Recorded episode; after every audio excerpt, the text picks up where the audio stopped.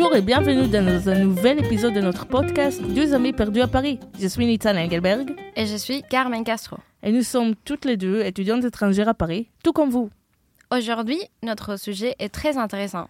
Oui, c'est l'université. Un sujet qui soulève beaucoup de questions parce que les démarches à suivre peuvent changer un peu selon l'endroit où l'on se trouve et le niveau auquel on veut postuler. C'est ça. Aujourd'hui, nous allons parler des candidatures à l'université, ce qu'il faut faire et les documents qu'il faut envoyer. L'une des premières choses à prendre en compte est le niveau de français.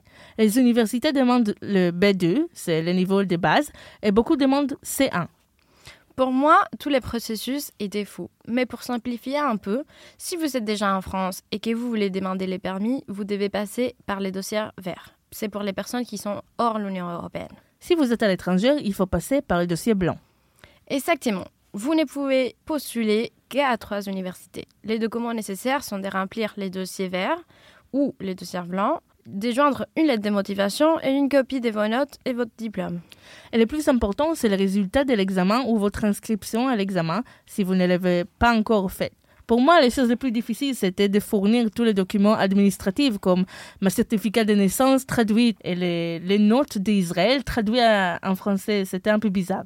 Ah oui? Pour moi, c'était pas si compliqué que ça. Pour moi, la chose euh, la plus difficile a été toujours d'écrire la lettre de motivation. Heureusement, j'avais des gens avec moi qui m'ont beaucoup aidé et grâce à eux, j'ai réussi de les faire. Les résultats prennent beaucoup de temps, donc vous attendez un peu. Moi, personnellement, j'étais inscrite par une plateforme qui s'appelle Parcoursup. Et c'est pour les gens qui habitent déjà en France. Les dates étaient assez précises dans les plateformes. Oui, moi, quand j'ai passé par les dossiers verts, je les ai reçus fin avril. Donc il faut être très patient et il faut aussi penser aux frais de scolarité. Oui, après 2019, plusieurs universités ont augmenté les frais de scolarité pour les étrangers, des personnes qui habitent hors de l'Union européenne, 2770 euros contre 180 euros avant. Il n'y a pas une liste établie, ce qui est un problème. Il faut donc se renseigner auprès de chaque université avant de postuler. C'est un problème pour moi parce que je ne savais pas avant de postuler et quand j'ai reçu la réponse, les prix de mes deux premiers choix avaient augmenté. Alors j'ai dû opter pour la troisième.